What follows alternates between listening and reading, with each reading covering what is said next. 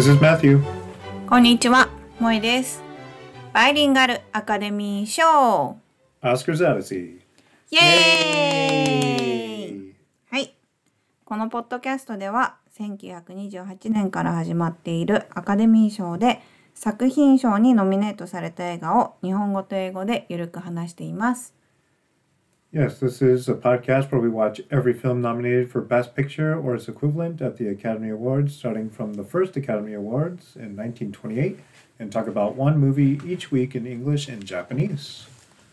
はい。今日はボー Right, ナスエピソード。 right, yeah. This is just uh, the episode we do at the end of every year, where we talk about some of the films that weren't nominated for Outstanding Picture, Best Picture, or what have you. And uh, yeah, so. 何見たの Right. Yeah. I have watched, I think, four movies for each year so far. So I thought I'd do another four this time. ?OK。 But uh, this year, there was only eight awards. And we actually saw most of the films that won awards this year. ああ、そうなんだ。うんうんうん。 Yeah. So I don't know, since there's only eight, just to quickly go through them. Of course, outstanding production was All Quiet on the Western Front, which we talked about last week. And that also won Best Director. Mm. And then Best Actor was Disraeli, which we talked about a few oh, weeks ago. Disraeli. Mm-mm-mm. And Best Actress was Norma Shearer for The Divorcee, which we also talked about and watched. Mm. And Best Writing and Best Sound Recording was The Big House which we talked about. So that's most of the major awards ああ、 that そうなん were だ。 all a part of the Outstanding Production nominees. まあでも全部良かったもんね。 Yeah, they were all good. Yep. And the only two awards that we have left are Best Art Direction and Best Cinematography. So I watched both of those winners. And let's just start with the very last category there Best Cinematography. Uh, the winner for that award was With Byrd at the South Pole. And bird is spelled with a Y instead of an I. B Y R D. Right, and it's because it's not a bird as in a flying bird, but Byrd was the name of uh, explorer. And this was actually super interesting. It was, I guess you could call it a talkie because there was few places where there was talking, but for the most part, it was a silent film. Oh, mm, mm, mm, but to kind of set it up, this is a film about uh, Byrd's uh, expedition to the South Pole, Antarctica, and setting up a little colony that they called Little America, and then doing the first flight over the South Pole. Mm. He had already done a flight over the North Pole before, but this was quite different because you know the North Pole is almost all ocean, whereas the South Pole, you know, you have a whole continent there, and it uh, was definitely not the first time anyone ever explored the South Pole. Of course, uh, a lot of people had been there before, but uh, this was the first time to have a huge uh, film production down there, and it's just crazy some of the cool shots that they got and this is probably why they got the award uh, i haven't actually seen a lot of film about s- antarctica have you うん私も見たことないって思った今。うん。 right so it was really interesting because i'd probably only seen like less than an hour of film in my entire life of Antarctica, and here was a whole movie about it. And just based on the you know technology that they had, they had to build a plane there because mm. the ship had to break through a whole bunch of ice and whatever to get through. Oh, what you like? Mm-mm-mm. Yeah, mm. so they showed them building the plane there, and they showed them building the little colony, the little America, and they had to actually lived there for months and months. Mm. And it would get like super cold. Like mm. in Fahrenheit, that was like 75 degrees below zero. Oh. And they had dogs there. And like the dialogue and stuff was kind of cheesy, but just seeing all the different parts of Antarctica and seeing them fly the plane across the South Pole, that was all very interesting. So mm. I don't know. If you're interested in any of that, I would definitely suggest this one. Mm, mm, uh, mm. story is non-existent slash not very good, but uh, that's not the reason that you would watch something like this. ドキュメンタリーっぽいの Pretty much, yeah. And at the very beginning, he kind of just talks about how hard it was, or you know, just kind of setting up uh, the whole movie. And that part, you actually get to hear his voice. But for the most of the movie, I think you know all the sound equipment that they used was uh, very heavy and very difficult to to use. So yeah, it's mostly silent. All right, moving on. 次は何ですか Best art direction. The winner of this was King of Jazz. ねえジャズの話 Uh, well, kind of.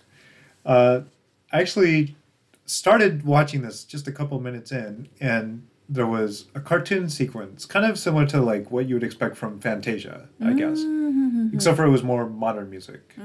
You know, uh, well, modern in 1930 anyway. Art mm. Yeah. So it was just this really cute cartoon, and I thought, oh, okay, our one and a half year old daughter might like this. Mm. So uh, I started watching it with her. And the other thing about this movie is it's all in color. Hey. So this is not the first time we've seen color in a film during our journey, but the whole film was in color, and mm. it was really good. But this isn't an actual like story. This is more like a revue, like some of the other films we've watched before, like uh, the Hollywood Revue of 1929. This kind ah, of thing. 発表会っぽかったやつね。Right. Hmm. But I think this one was way better than that. Mm. For one, mm-hmm. the use of color was really good. Like they, I think, paid really close attention to how it would work, and it must have been really hard to get color on the screen, so they made sure that everything looked good. Um, there was also a lot of funny stuff. Uh, it's kind of a comedy, I guess, which I guess the Hollywood Revue of 1929 was also that. But there was a sequence called "All Night, All Noisy on the Eastern Front," which is kind of making fun of the uh, All Quiet on the Western Front, which is a super sad, you know, serious movie, right? And it was a very short sequence, but uh, it kind of reminded me of Saturday Night Live Ah, making hi, fun hi, of, uh, cla- you know, an Oscar-nominated film in today's uh, climate. うん。 So 面白そうじゃん。 yeah, これ使われてる音楽はジャズなのじゃあ。 mostly jazz. Yeah, there was one a- actually at the very end of the film. They have music from all over the world. I guess like every actor that was in it, they just said where their family's from or where they're originally from, and あ They あ have- 面白そう。うん yeah, they have music from like Mexico and Russia and like this little cowboy thing. And, mm. yeah.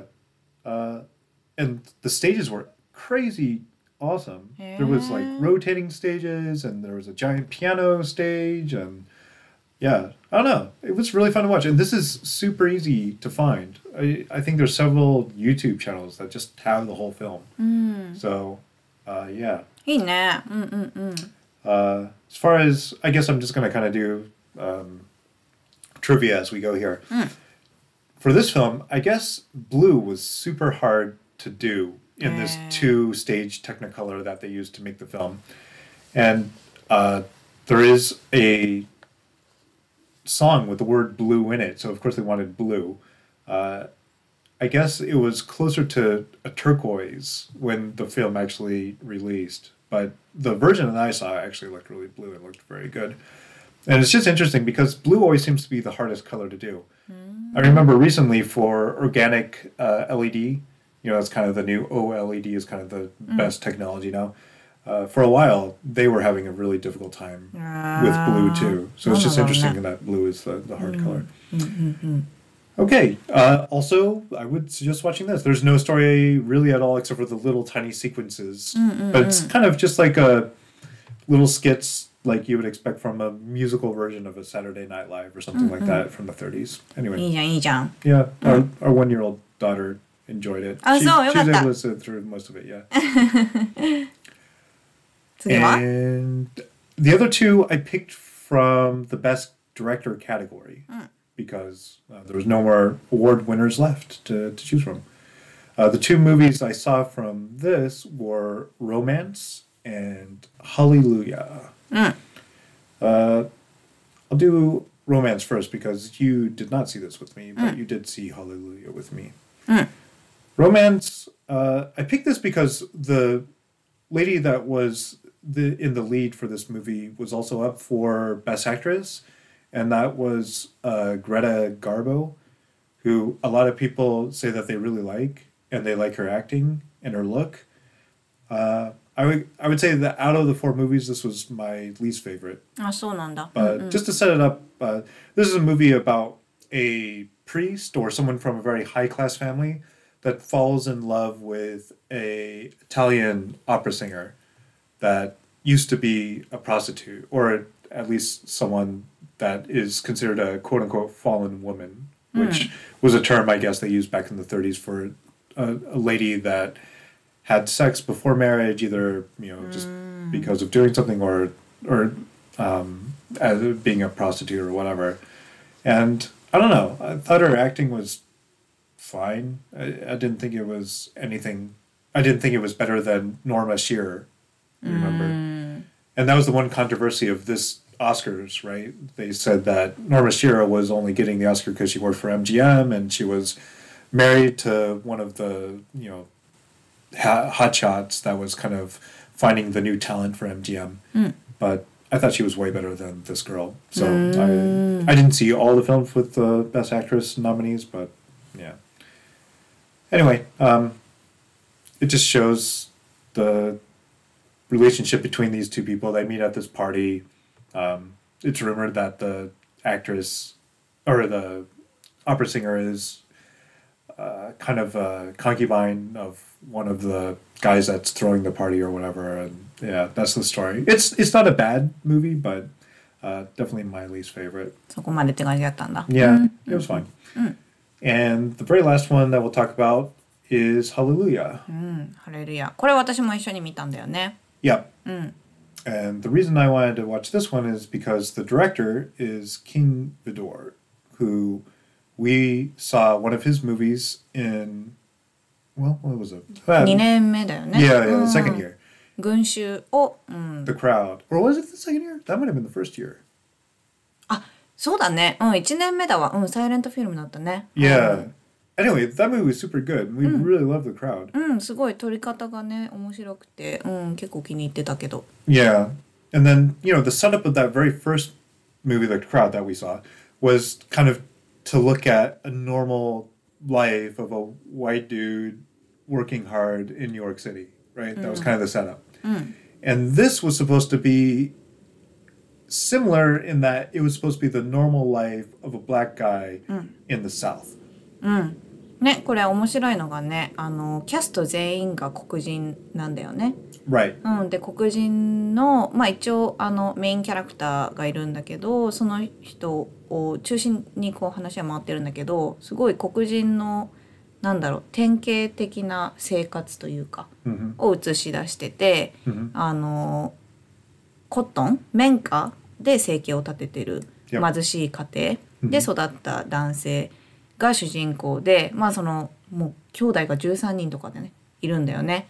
でそういうもう貧しい家庭だとかでそのあのなんだろう家族みんなでこうダンスしたりだとか、うん、そういう音楽黒人の音楽だとかあとはあのこの主人公があのえっと綿花でえっと得たお金をあ持って行ってる時にあの踊り子っていうのかな？あの女の人ななんていうの？Yeah, I don't know. She was kind of a swindler, you う know? んなんかまあ、うん、お金を持ってる人を目当てにこう騙してお金を騙し取っちゃう人、Right. うん、女の人がいてでその人に騙されてでなんか賭けをしようって言われてでも結局もうその賭けがあのなんて言うんだっけ？セットアップされた賭けで、まあ、負けることが分かってる賭けでお金を盗まれちゃってでそこからちょっとその男性の人生が狂ってきてで結局あのそこからこの男性は宣教婦っていうのかな？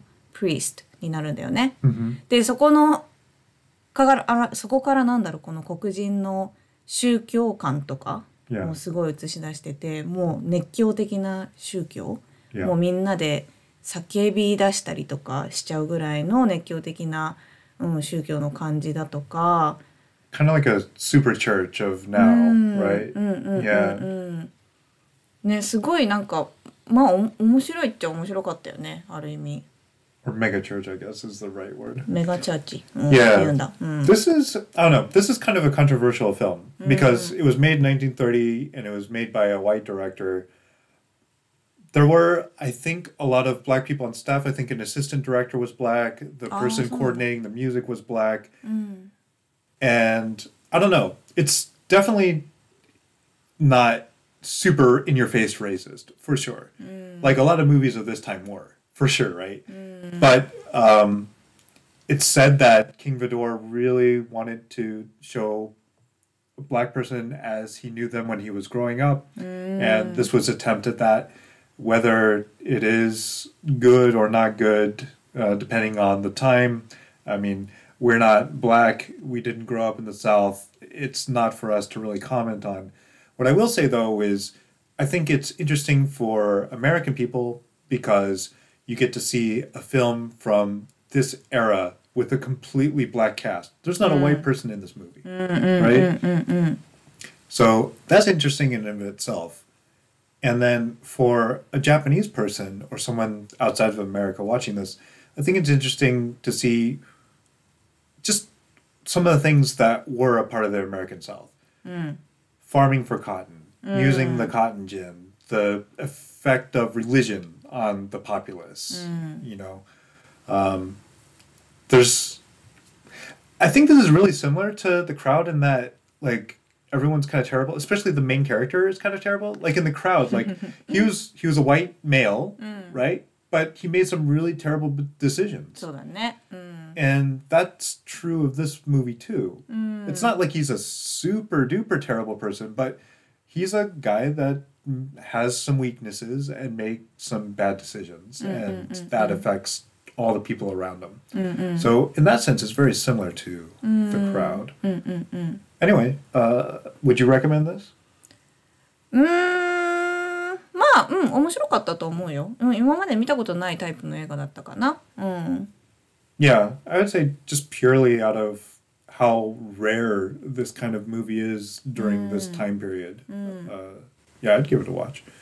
Um, you might want to look at a lot of articles written about what people's opinions of, you know, how good of a reflection of what black people's lives were actually like during that time or not were. But uh, うん、それねなんか本当に典型的な感じで表してるけどこれがどこまでねあの本当に忠実に再現されてたかっていうのはね right. うんわからないからね I'm definitely not the authority on that.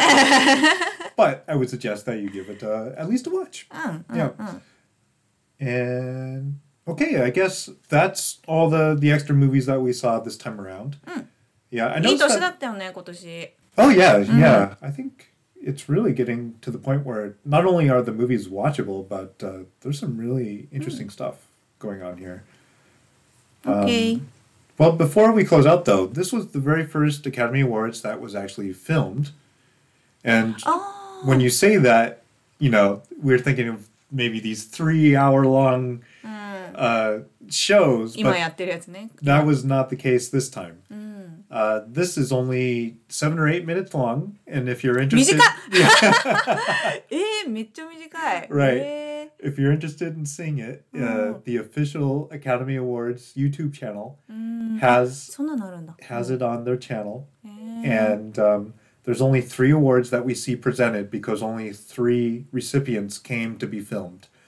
ああ来なかった人もいるのか Quite a few, right? えー、 Which ディ is ディズニー really に来なか interesting. ったの Right? No, he didn't come. ああ残念 I really wanted to see him too. Yeah, George Arliss. I really wanted to see him get an award, but unfortunately, no. Um, I think one of the important awards that we get to see is uh, Universal getting the award for All Quiet on the Western Front because it was MGM who was kind of the founder of the Academy, giving an award to another company, Universal, for for their work. So you get to see uh, the head of Universal. I forget the gentleman's name, but uh, he accepts a, uh, award, and uh, another person, of course, is Norma Shearer. She's uh, a part of MGM. She accepts uh, the Best Actress award. うん、えでも一応スピーチとかするんでしょありがとうござ she います gave. みたいな She actually gave a speech. Yeah. うんでもそのスピーチもめっちゃ短いってことか Well, hers was actually the longest. Yeah, if, she was probably the first person to give an Oscar speech, and it's, it's kind of similar to what you would hear today, あ right? そうなんだうんうん The very last one was uh, best writing for The Big House, which was Frances Marion, and あ女性なんだ yeah, so two women went up to receive awards, and only one man got a, a award on film for this one. So I was a little bit surprised by that. you know, you're under the impression that it would be all white dudes just getting awards. しかもさビッグハウスってさあの刑務所の話でしょ Right? あ Yeah. れ女性が書いたんだ Yeah, and it was an original story. So this wasn't even a play or a novel, or she just wrote this えめっちゃいいね originally for this script. えめっ So ちゃいいめっちゃいい yeah, it was a really good script. I think we commented on that. I didn't know that a woman wrote it when we were talking about it, but yeah, uh, we, よかったよね we thought it was really good. うんうんうん So anyway, not to sound like too pandering or whatever, but I was just surprised, you know, that uh, it was a pretty diverse year already here in the third Oscars. So uh, more Yeah. diverse than I would have expected. そうだね Yeah. 1930年だもんね Yeah. うん OK です All right, that's it. じゃあ次回は次回から第4回のアカデミー賞に入っていきます Right, and uh, this is another year where we have five movies to watch, and the first one that we will watch is The Front Page. うん日本語でこれなんていうのかな Uh, good question. 犯罪都市 Okay, ええそう interesting. うん、犯罪都市。はい、じゃあ来年、来年じゃないわ。来週は犯罪都市を見ていこうと思います。ありがとうございました。Thanks. See ya. バイ。